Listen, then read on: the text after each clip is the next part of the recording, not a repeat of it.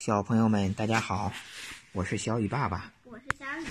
咱们今天继续讲历史，好吧？嗯，讲什么呢？讲甲午战争，这是近代史上第三次外国侵略我们国家的战争，一共几次呢？近代史上一百年的近代史，一共经历过四次。这第一就是次鸦片战争，第二次鸦片战争是英国、法国侵略我们，对吧？嗯。甲午战争是日本侵略我们，还有第四次八国联军侵华，还有一次，对，还有五次抗日战争，五次，是吧？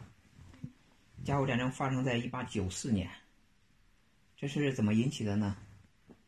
日本那时候通过明治维新变成了资本主义国家，国力强盛了。它呢，可是它的市场比较小，市场市场，市场就是这个国家，呃，非常小，人比较多，国家小，对国家小，也叫小日本嘛，对吧？对，它的森林覆盖率都是百分之七十，种的都是森林森林、山地，哦就是有平原地带的少，有没有资源，哦所有的东西都要靠进口去外国买。但是它成了帝国主义国家之后啊，而且带有军国主义色彩，就想老想去侵略别人，不正常的帝国主义。不正常，对，但现在他们好了，嗯、现在好了啊，以前那时候那是极其不正常的，老想侵略。侵略的他第一个国家是谁呢？就是朝鲜和中国，因为这两个国家挨着他们。而且中国可是亚洲最大的，中国是亚洲最大的国家，他也看到了中国好欺负。那时候他不敢直接侵略中国，先欺负的朝鲜。隔着一个海嘛。嗯，也不是，他不知道中国的，因为中国那时候不是那个洋务运动嘛，嗯，经过了一番洋务运动，造船、造枪、造炮，中国还有了这个海军舰队。日本人还不敢，不太敢直接找中国的麻有烦。点那么，有点难洗。他们找到了一个机会，要找得找一个机会啊。嗯，朝鲜那时候是我们的附属国，对，宗属国啊，也每年给我们上供，然后他有了事儿，我们要去帮助他。嗯，朝鲜那年发生了东学党起义，这个类似于我们那时候清朝时候的太平天国运动，就是反抗了，是吧？啊，反抗以后呢，清朝向清朝求助，谁在那儿呢？李鸿章派了年轻的军官朝鲜袁世凯，记住这个人啊，袁世凯在那儿镇压东学堂起义，派了两千人去那儿给他镇压了。镇压以后呢，这个日本人找到机会了，日本派了八千人去了朝鲜，那咋说你派人，我得派兵，好学术啊？啊、你派兵我也得派兵。说为什么呢？因为朝鲜是一个独立的国家，你说，呃，它是你的附属国，它也是一个独立的国家，你能往这个独立的国家派兵，我也能，对吧？这不是不讲理吗？对，有对点吧不讲理。嗯，日本人就赖着不走了，说我不走了。袁世凯咋？袁世凯在那儿得求助啊，对求助，向李鸿章求助。怎么向李鸿章求李助鸿章啊？，那李时候，李鸿章那时候不是那个管事儿呢吗？嗯，怎么李向李鸿章求助说：“你赶紧派兵吧，对吧？你得派兵过来，我这李鸿我这章是怎么知道？李鸿章。其实李鸿章有点不想打，怕打，他的心态呀、虽然他有自己的舰队，他知道他这些舰队都不行，他呃也知道人日本发展起来了，他心里怕。那那他怎那他求助李鸿章的时候是通过船还是说什么去？让派人回去给李鸿章说，你赶紧给我派兵。李鸿章后来就是一开始他就有点犹豫，哎，这就浪费时间了啊，这个耽误了时间。他先求助俄国，说你看你给我们说说情，哎，中间当个中间人，你给我们说一说，帮助一下，别打了，是吧？让日本退走算了。俄国人不管，啊，英国呢？英国人也不管。为什么这些外国都不管呢？英国、俄国，那时候法国、美国不是都欺负过我们吗？后来保持了一个相对时间的平衡，对吧？因为他们都想瓜分中国，明白了吧？那时候世界上主要的地方都被瓜分完了，比如说澳洲被分完了，英国分了；拉丁美洲被瓜分完了，亚洲除了中国只剩下日本跟泰国了，都被瓜分完了。就剩这三个国，都就剩几个国家了，他们都想瓜分中国，但是呢，他们又觉得中国特别的大，又谁都不不敢，呃，这中国就谁都太不大敢推并中国，谁都不敢，因为怕啥呢？中国太大了。对，如他果们知道打吃不的话，掉如果中国人逃的话，逃哪儿都行。中国那么大，他们知道吃不掉中国，但是又想瓜分中国，嗯、他们呢这时候就想支持日本，让日本上，为啥呢？想让日本先上探探底儿，因为中国进了几年的洋务运动以后啊，中国有了呃进步，对吧？有了枪，有了炮，有了舰队，不知道中国的深浅，他们不敢轻易的给中国打仗，所以支持日本上。如果日本哎能打赢了的话，他们就一块儿再上，他们外国都是这么想。那日本如果打不赢，日本啊，日本打不赢，他们不希望日本打赢啊，他们就希望日本给中国打仗，看看中国的这个实力啊，不管赢不赢，他们不希望日本赢啊。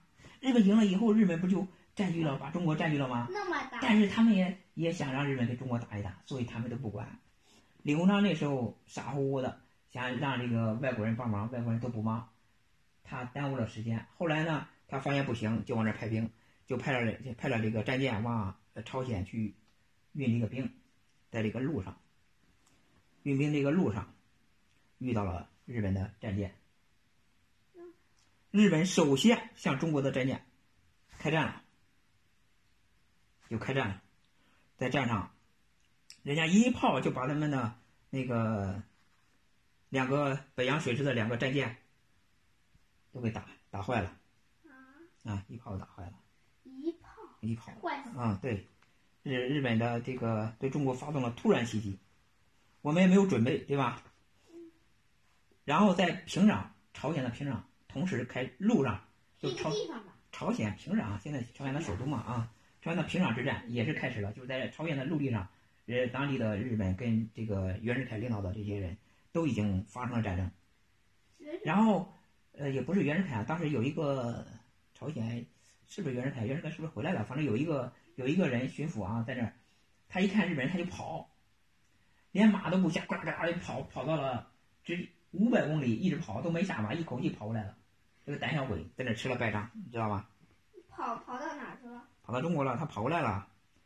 呃，他那那个咋办呀？李国章没办法，在海上主要在海上开战，海上打了几次，打了几次呢，中国都败了。其中北洋水师的这个司令叫丁汝昌，也给被打死了。死了，嗯，多好一个人给死，然后那个他们有两个比较好的军舰，叫致远舰，有名的有名的一个舰队，这个这个军舰叫致远舰，致远舰的这个舰长叫邓世昌。邓世昌这个人非常的英勇，全军官兵一共是二百五十二名。他发现他的炮不行，为啥他的炮不行？他的轮船当时在亚洲排名第一名，世界排名第六，为什么不行？是因为慈禧太后盖这个颐和园，花花了他们海军的钱，他们没有钱去买炮。他过生日花了多少钱？他们让他们没有钱买炮，他们宁可去呃盖颐和园，宁可去过生日花钱，也不愿意去海军舰队去增加枪炮。你说为什么，你说他们能赢吗？不能。不可能赢的，对吧？虽然呃穿再好，没有炮也是白。对对对，这个邓世昌一看打不过，怎么办？下令撞日本的船，日本的穿撞，对撞日本的船，日本的船一个船叫吉野号，吉野号是当时中国向英国订的军舰，英国给中国人呃造的一个军舰。后来这个慈禧不是挪用了那个军费吗？盖颐和园去了，所以这个中国不买了，不买了以后，人家英国人卖给了日本人，跟日本的这个吉野号撞撞下去，把日本人吓坏了，赶紧跑，往日往这毕个竟是世界第六啊，嗯，赶紧赶紧往嗯拼命的逃窜，然后向致远舰发了鱼雷，结果鱼雷击中了致远舰，致远舰上面的官兵都给死了。致远舰被击沉以后啊，邓世昌落水，这个舰长嘛，他的随从刘忠给他一个救生圈，被他推到一边儿。然后呢，有一个小小小舰艇也过来要救他，日本他说打他了，还是他撞日本了？他撞日本，日本被日本的军舰那个鱼雷给把他炸了，把整个船给炸了。他不是都跳海了吗？嗯，跳海了以后，他说不行，我得呃，我我不活了，是吧？为什么然要后他救平生呀？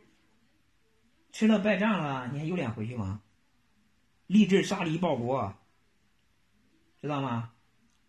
他养了狗叫太阳犬，游到他身边，咬住他的手臂不让他下沉，结果他把他的狗一块儿按到水里边，都淹死了。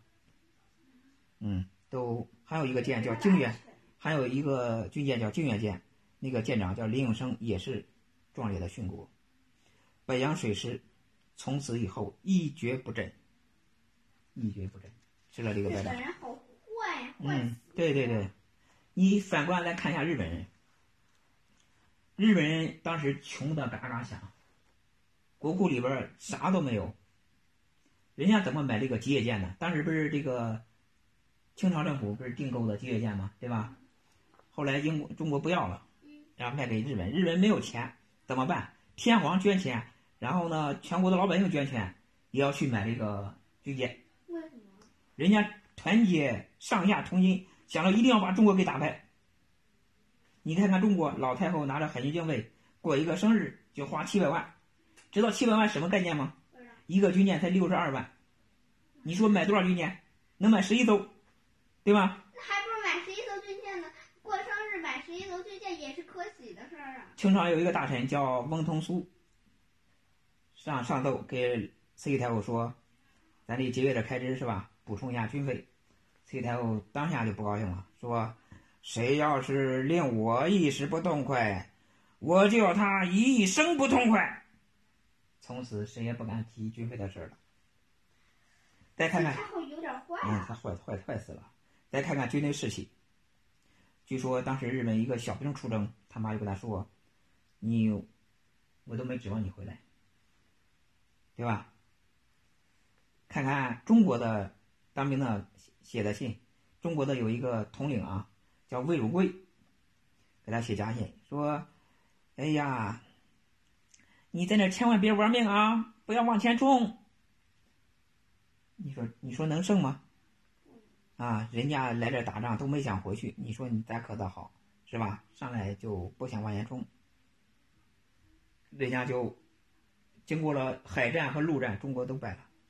还把两位英勇的战士和一个北洋丈夫北的洋爱舰犬也给死。北洋舰队从此一蹶不振。李鸿章的淮军从此，原来他不是淮军，这个打这个太平天国不是挺横的嘛，对吧？从此一蹶不振，什么意思？从此完蛋了。那李鸿章李鸿章免职，自己他又叫他免职，对，都免自职，己他又不能怪他，应该怪自己，怪自己才对，对怪自己花那么多军费，冤枉好人，对对对，冤枉。如果我是那时候，我真想把自己他又给打的。然后呢，打了败仗了，就是又求和，咱别打了，说你们怎么办，咱怎么办吧。于是这个清朝政府慈禧太后派李鸿章去跟日本签签条约，去不了是日免职了吗？免职了也得让他不让他当那个大官了，但是派他去给人签条约啊，让谁去啊？因为他一直跟洋人打交道的，让他去日本马关签订了马关条约，跟日本的伊藤博文，日本的首相叫伊藤博文。这个条约啊，比之前两个鸦片战争签的那两个条约更坏，把辽东半岛，辽东半岛你知道在哪儿吗？就是现在的大连旅顺，大连人那么大，跟人家，跟日本，一个城市很大的，把台湾、台湾岛、澎湖列岛都给人家，给几个东西啊？赔款多少钱？赔款两个亿，两亿两白银。一开口就是一，日本人穷疯了，日本人穷的刚刚响。那时候清朝政府不知道，他们就是敢赌中国输了，输了以后我从中国这儿拿钱，拿两个亿，知道吗？两个亿，让日本一下子富了，发达了。日本呢，现在的发达是跟那时候这弄两咱个亿往哪儿凑啊？中国也没钱啊，没钱怎么办？俄国、英国、法国都冒出来了，说没关系，我们贷款给你，但是你要给我们利息，又开始挣中国的钱，利息多少？难道比贷款的还多？嗯还高还多，啊？为什么当时提出来是三个亿？当时本来提的是三个亿，李鸿章在那儿跟他们谈谈，说那咱们谈谈吧。伊藤博文这个日本这个家伙说，你只有 yes or no 两个选项，你谈也是只能同意，你要是不同意，这是哪？我就继续打，我就把你山东占了。你选择把台湾给我，还是把我把山东占台了？湾起码比山东小呀。李鸿章没办法，李鸿章这个在那儿出呃，在大街上走走路的时候，被一个日本的年轻人给暗杀了一次，暗杀了一次没没杀死他，但是他受伤了，把日本政府吓坏了，就不能把李鸿章打死啊！李鸿章打死了以后，谁给日本人钱啊？嗯日本人你以为喜欢打仗啊？他是为了要钱，他们国家穷死了，穷疯了，对他穷疯了。一开始然后给李鸿章赔不是，说说你看咱们昨天谈了三个亿，咱们减一个亿，说你看你受伤了，我们赔礼道歉，少一个亿。李鸿章说，那再给我两枪吧，把那剩下两个亿也免了。 李鸿章也很无奈，当时七十多了，知道吧？七十多，对，那受伤岂不就嗯快死了？七十三了，已经那么老，你再给我两枪吧， 然后我就你就不用跟我要钱了，嗯没办怎法，么同意呀？对对，都不同意啊。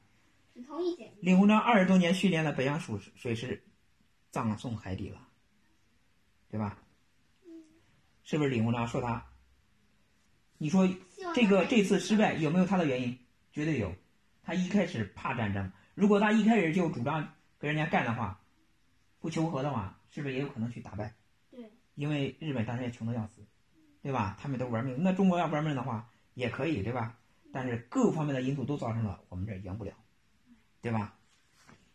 还有没自办己还有过生日，结果就捐结果捐费弄了好多，对，后来呢，这个英英国、俄国、法国一看到，哟，这不行啊，他把辽东办到这儿了，日本人占的便宜太大了，他们不是都想瓜分中国吗？嗯，不行，都跳出来了，说你你你不能占，台湾离我们远，我我们不要了，你占了吧。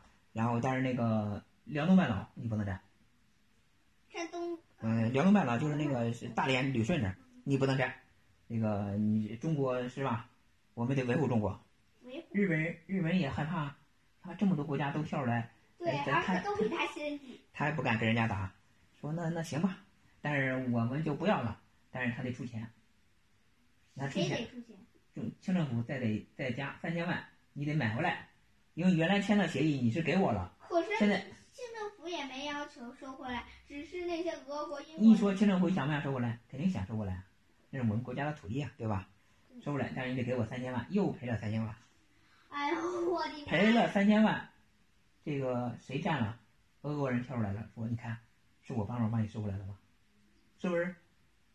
那英那国嗯我呢我我我我来占，你得帮助我，你得感谢我一下吧。”辽东半岛、大连旅顺跟人家签了二十五年的租约，租给人家。那德国这那是岂不不 干，那岂不是就那岂不是就是那岂不还是占了？德国这时候跳出来说：“要不行，我也得去占一块地方。他怎么跟你人家说”？他把青岛占了。他他怎么他想什么办法把给把清政府给占了？清政府就会白白同意的。清政府那时候软弱无能，无能透顶了。他们都觉得通过这一次跟日本战争，他们的洋务运动根本就是瞎扯，根本都没有让中国发达起来。